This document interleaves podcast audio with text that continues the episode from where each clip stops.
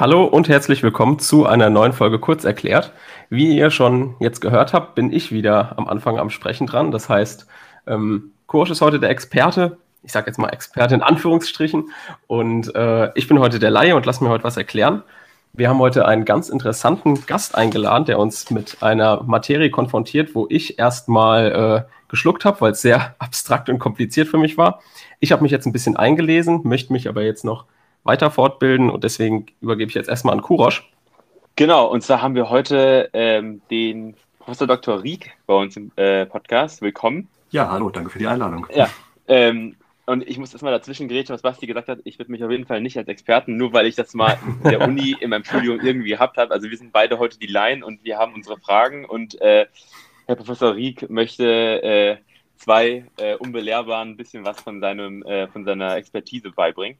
Aber vielleicht, ähm, bevor wir äh, starten, äh, dachte ich mir eine ganz kurze Anekdote ähm, zu unseren Interviews. Und zwar ist es normalerweise so, die eine oder die andere Person äh, dann Leute anschreibt und wenn es dann geklappt hat, schicken wir uns dann meistens immer eine Nachricht oder einen Screenshot von der Bestätigung und dann gibt es direkt einen Anruf oder eine Sprachnachricht, wie gut das ist und das ist wahrscheinlich unser bester Gast bisher und äh, das ist super. Und in dieses und bei diesem Interview heute äh, war das sagen meine. Haben Sie beide gesagt, das ist jetzt der schlimmste Gast von allen oder wie? Nee, nee, nee, nee, nee. Ich muss sagen, dieses Mal äh, war das, ist das auf meinem Mist gewachsen. Ich habe nämlich angefragt, weil ich großer Fan bin, weil wer es noch nicht weiß, Professor Dr. Rieck hat einen YouTube-Channel, wo er vieles von seinem äh, von seiner Professur, sage ich jetzt mal, von seinem Fachgebiet einen Preis gibt.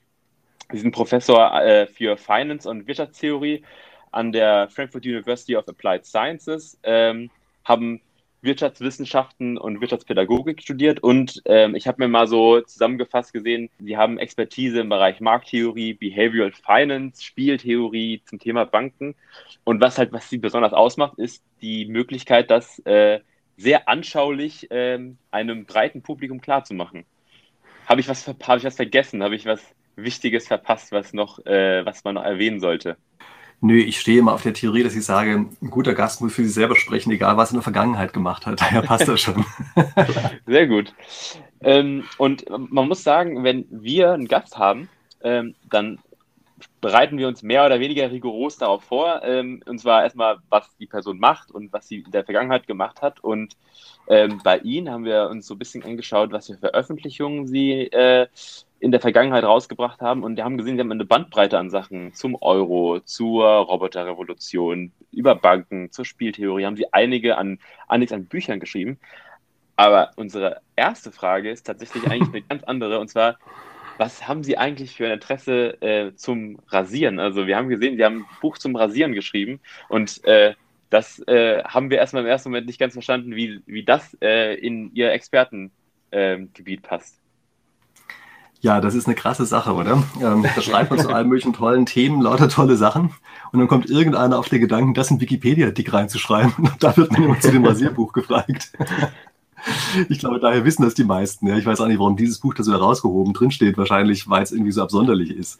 Ähm, das ist äh, tatsächlich aus, wenn man so will, so einem Studentenprojekt ähm, heraus entstanden. Mhm. Ich habe eine Zeit lang wissenschaftliches Arbeiten an der Uni gelehrt.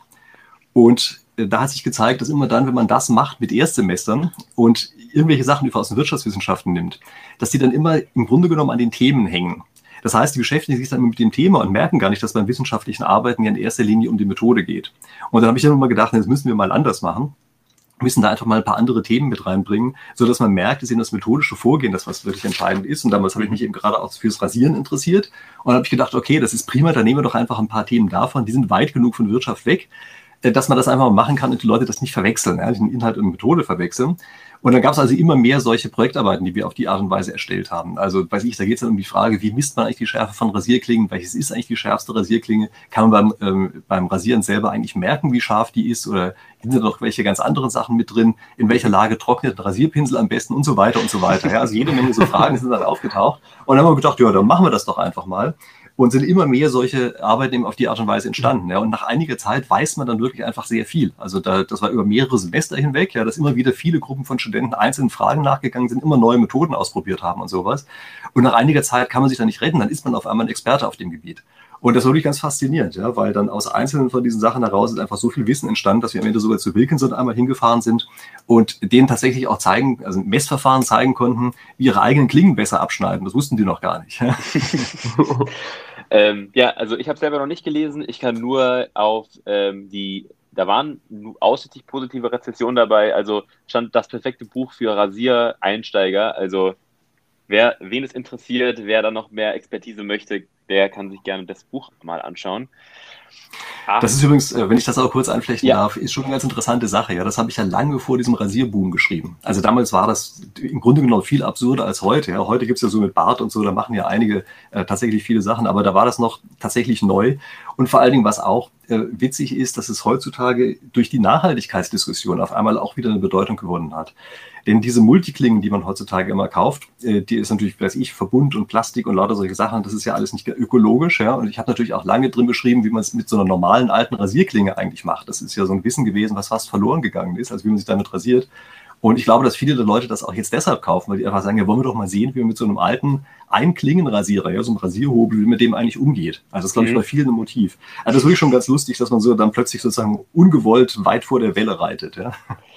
Ja, ähm, aber ich sag mal, das Buch äh, ist vielleicht thematisch ein Außenseiter, weil es so ein bisschen, also wenn man ihre Veröffentlichung anguckt, weil das, sag ich mal, ein sehr zeitloses Thema ist. Für Brasilien wird immer ein Thema bleiben, weil es einfach immer eine Sache ist, die man immer wieder sehen wird.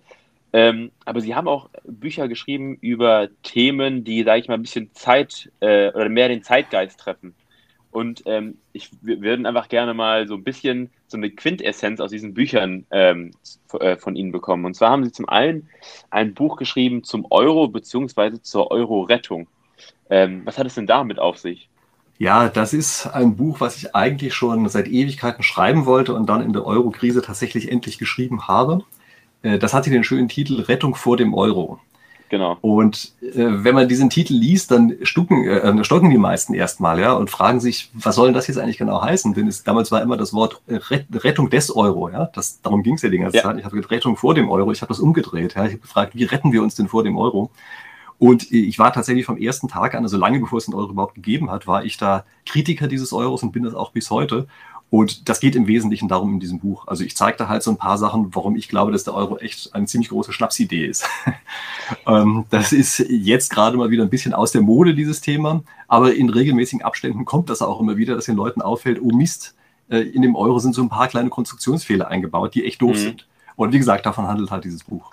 Sie haben das Thema aufgegriffen, was auch persönlich ein, ein, ein Thema ist, was ich sehr äh, nah verfolge, und zwar das Thema ich würde sagen, der Automatisierung von Berufen, kann man das nennen.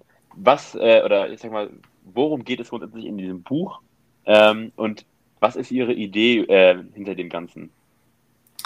Ja, ich habe eigentlich sogar zwei Bücher darüber geschrieben. Ne? Ich habe eins ja. tatsächlich geschrieben, wo direkt sozusagen es um die Automatisierung geht. Ähm, also können Roboter mit Geld umgehen, ist der Titel. Ja?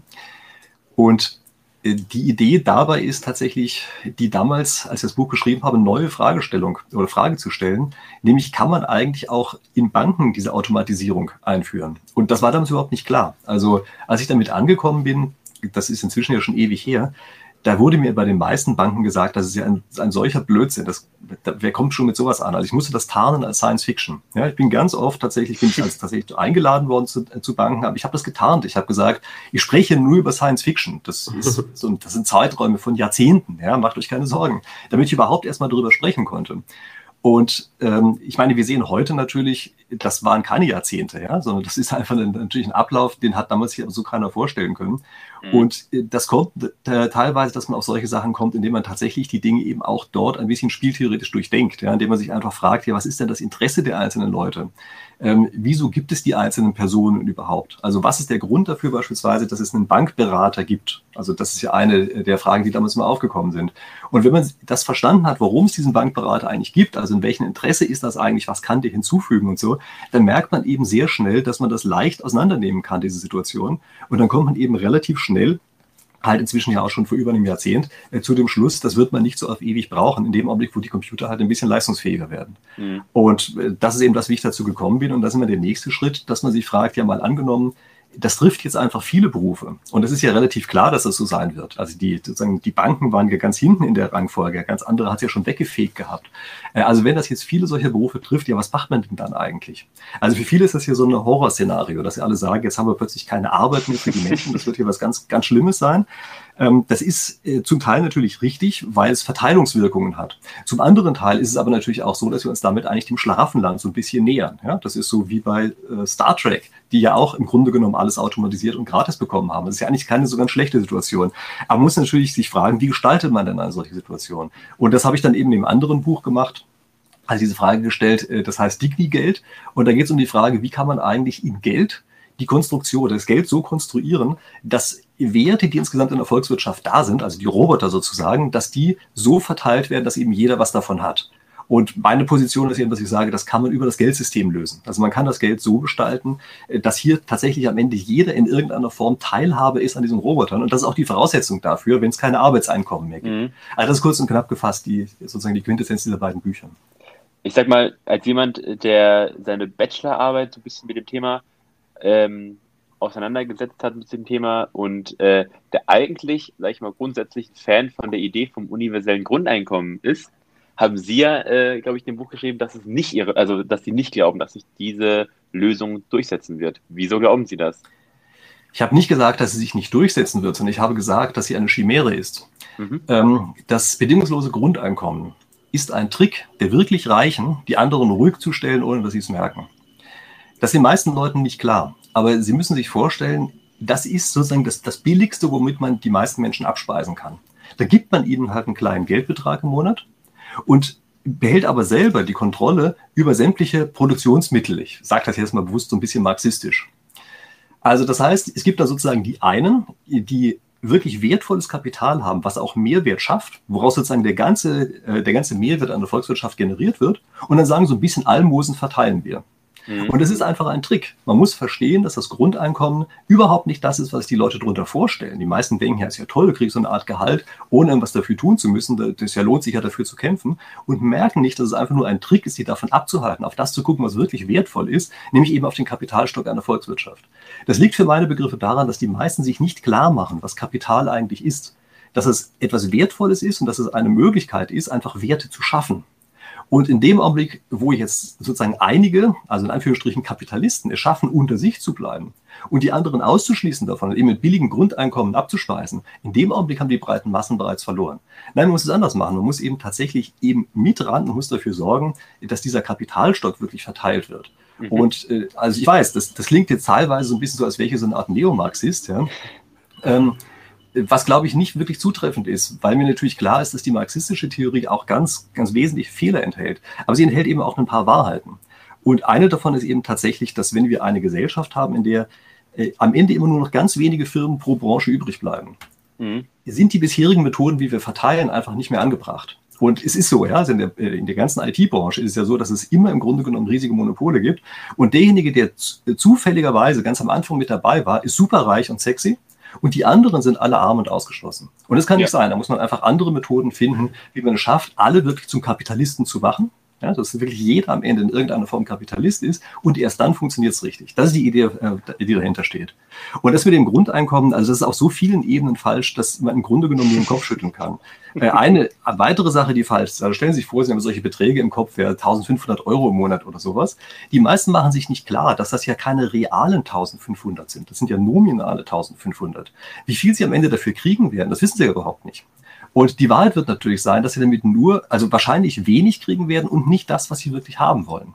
Mhm. Also wir Menschen sind ja immer so, dass wir auch statusorientiert sind und sowas. Und es hilft ihnen ja nichts. Ja, wenn alle das Gleiche haben, das wollen sie nicht haben. Sie wollen was anderes haben als die anderen. Äh, teilweise eben auch durch das, was sie haben oder ausdrücken, äh, tatsächlich am Ende auch einen Sozialstatus darstellen. Und das ist das, worum es uns geht. Und das geht eben nicht, indem wir irgendwie nominale 1500 Euro kriegen und für die am Ende dann, also im Grunde genommen nur das kriegen, was eben ein Hungerlohn ist. Mhm. Ja, sehr interessant. Deswegen schon mal vielen Dank für die Einblicke in Ihre vergangene Arbeit. Wir wollen aber auch die Möglichkeit geben, ähm, uns so also einen kleinen Einblick zu geben, woran Sie derzeit aktiv äh, forschen. Also in welche Richtung geht es für Sie in Ihren nächsten Büchern oder Veröffentlichungen? Naja, eine Sache, äh, die mich gerade interessiert, äh, das ist Mikrosparen. Äh, also das ist ja eine Frage, die mich verfolgt. Das werden Sie eben gemerkt haben, wie schafft man es denn eigentlich, dass am Ende tatsächlich breite Massen zu Kapitalisten werden? Das ist, glaube ich, die Frage, die man hier stellen muss. Und äh, ja, das ist eine wichtige Frage. Ja? Also viele haben so diese Vorstellung, es gibt sozusagen die bösen Kapitalisten und dann gibt es die armen anderen. Das ist natürlich Blödsinn. Man wird hier nicht geboren in dem einen oder anderen Status, sondern man muss sich diesen Status des Kapitalisten sozusagen erarbeiten. Und äh, das können eben sehr viel mehr. Ja? Man muss es sozusagen nur richtig machen. Und eine Methode dabei ist lustigerweise Mikrosparen. Ähm, Sie müssen sich vorstellen, in dem Augenblick, wo Sie konsumieren, würden Sie wahrscheinlich gar nicht merken, wenn zum Beispiel die Mehrwertsteuer ein Prozentpunkt höher wäre, als sie jetzt ist. Das ist ja ein alter Trick, ja. Das hatte die große Koalition, als sie das erste Mal dran war, sofort gemacht. Ja. Die einen haben gesagt, äh, weiß ich, die Mehrwertsteuer soll 17 Prozent sein, die anderen haben gesagt, nee, nee, 18 Prozent. Geeinigt haben sie sich dann auf 19. Und äh, das merkt man eben, äh, oder man merkt daran auch, dass die, die Konsumenten nicht wirklich darauf reagieren. Also wenn die Preise tatsächlich auf lange Sicht irgendwie um ein Prozent steigen, das merkt man praktisch kaum. Und deshalb gibt es diese Idee, dass man sagt, naja, wenn das doch so ist, dann kann man ja bei jeder, jeder Konsumentscheidung, die man macht, auch ein ganz kleines bisschen sparen. Also man kann bei jedem Einkauf, den man tätigt, äh, spart man zum Beispiel äh, eine Summe von ein oder zwei Prozent davon, aber auf ein eigenes separates Konto, ja? Ähm, was dann natürlich auch sozusagen also richtig äh, kapitalmäßig angelegt wird. Das merkt man bei den einzelnen Konsumentscheidungen kaum. Es führt aber dazu, dass man über sein Leben hinweg tatsächlich einen wirklich relativ großen Betrag bekommt.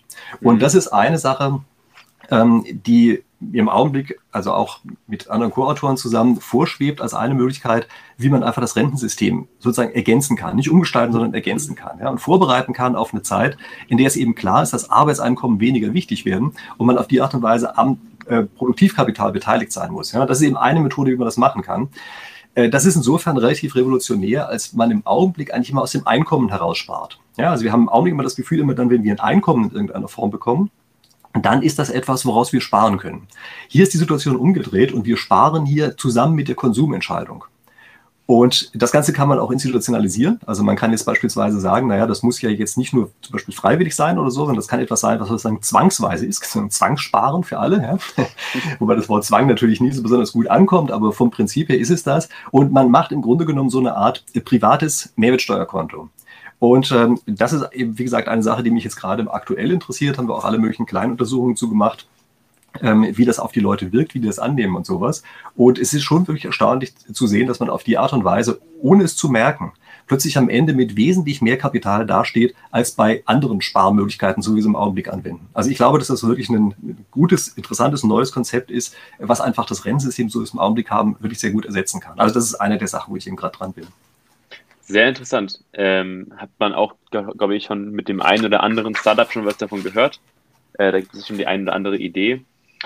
Aber ich sag mal, vielleicht sollten wir uns ein bisschen weiter bewegen thematisch, weil, ähm, naja, die Sache, äh, worüber man wahrscheinlich äh, ihre Arbeit am meisten kennt, sind ihre YouTube-Videos zur Spieltheorie. Und ähm, bevor ich jetzt an, wirklich an Basti übergebe, der der wirklich, glaube ich, schon einige Fragen hat. Äh, ich lausche gespannt zurzeit. Ja, der äh, aber schon einige Sachen sich runtergeschrieben hat, die er fragen will. Äh, einmal kurz gefragt, wie kamen Sie eigentlich dazu, Ihre Spieltheorie oder Ihr Wissen über die Spieltheorie und die Anwendung dafür äh, zu veröffentlichen auf YouTube? Das ist ja für einen Professor, sage ich mal, recht unüblich, habe ich das Gefühl. Ja, das scheint tatsächlich unüblich zu sein. Ähm, also ich habe am Anfang so ein bisschen, also ich habe schon, war schon, schon lange schwanger damit, man so sagt, ja, dass ich irgendwie solche YouTube-Videos machen wollte, aber ich habe nie so richtig den Einstieg dazu gefunden. Und dann habe ich mir irgendwann gesagt, ich mache das einfach so, dass ich so eine Art, also eine RIG-Vorlesung sozusagen jede Woche für meine ehemaligen Studenten mache. Mhm. Ähm, es gab anscheinend welche, denen meine Vorlesungen gefallen haben, andere, denen sie nicht gefallen hat, aber ich habe gedacht, für den anderen gibt es genug. Und die hören sich das vielleicht auch an. Das waren übrigens tatsächlich auch die ersten, die regelmäßig gekommen sind. Und die haben dann eben noch eine Woche sozusagen so eine Kurzvorlesung auf die Art und Weise gekriegt. Ja. Ähm, dass ich ganz konkret drauf gekommen bin, das auf YouTube zu machen, liegt lustigerweise daran, dass ein Kollege, der zu dem Zeitpunkt damals im Nebenbüro bei mir war, der hat tatsächlich auch YouTube-Videos gemacht. Und dann kriegt man ja so ein bisschen mit, wie das funktioniert. Ja? Also das war für mich ja kein wirkliches Medium, was ich auf mich bezogen habe. Aber ich habe dann zumindest gesehen, ja, okay, gar nicht so schwer kann man einfach mal machen. Und dann habe ich da eben auf die Art und Weise sozusagen meine wöchentliche Vorlesung gemacht und bin auch bewusst mit einem relativ engen Thema am Anfang erstmal eingestiegen. Also ich habe hier nicht sozusagen den gesamten Bereich der Spieltheorie abgedeckt, sondern ich habe einen ganz kleinen Teil gemacht, nämlich Strategeme. Ja? Das mhm. sind Kriegslisten. Und habe mit denen auch erstmal angefangen und dann habe ich aber gemerkt, wenn ich auch rechts und links solche Sachen erzähle, interessiert es die Leute auch. Und naja, wie das so ist, ist man eben auf einmal mittendrin. Ja. Ja, die Strategie. Aber das war eigentlich schon wirklich lustig, denn ich hatte am Anfang wirklich von YouTube so wenig Ahnung, also dass mir selbst dieses Vokabular völlig gefehlt hat. Ja? Also zum Beispiel, was diese Glocke da immer ist, von der alle gesprochen haben. Ja? Ich hatte keine Ahnung. Ich habe es auch einfach mal gesagt. Ich habe auch mal gesagt, drücken wir auf die Glocke, aber was das so genau ist, wusste ich nicht. Ja? Aber man muss sagen, ihr, ihr Einbauen von jetzt abonnieren und liken in jedem Video, muss ich sagen, also das hat sich schon sehr stark, also sehr stark. Äh, ja, das ist sehr smart. naja, gut, wenn man irgendeinen Bezug zu dem findet, was man gerade erzählt, ja, das ist klar, das ist natürlich noch viel lustiger, das damit einzubauen, oder? Ja, absolut. Genau, also ich, deswegen, also, falls es euch interessiert, äh, auch das, worüber wir äh, jetzt gleich sprechen werden, ähm, schaut auf den YouTube-Kanal von ähm, Herrn Professor Dr. Rieck. So, jetzt hier ein ganz abruptes Ende. Das war jetzt der erste Teil von drei Teilen mit Professor Dr. Rieck. Ich hoffe, es hat euch soweit gefallen. Wir werden im Laufe der nächsten zwei Folgen noch vertieft auf die Spieltheorie eingehen, uns das ein bisschen anschauen, ein bisschen was von ihm erklären lassen. Das heißt, freut euch auf die nächsten zwei Mittwoche, denn nächste Woche Mittwoch und übernächste Woche Mittwoch kommen die nächsten zwei Folgen und deswegen bleibt mir nichts anderes, als euch zu sagen, viel Spaß und bis nächste Woche.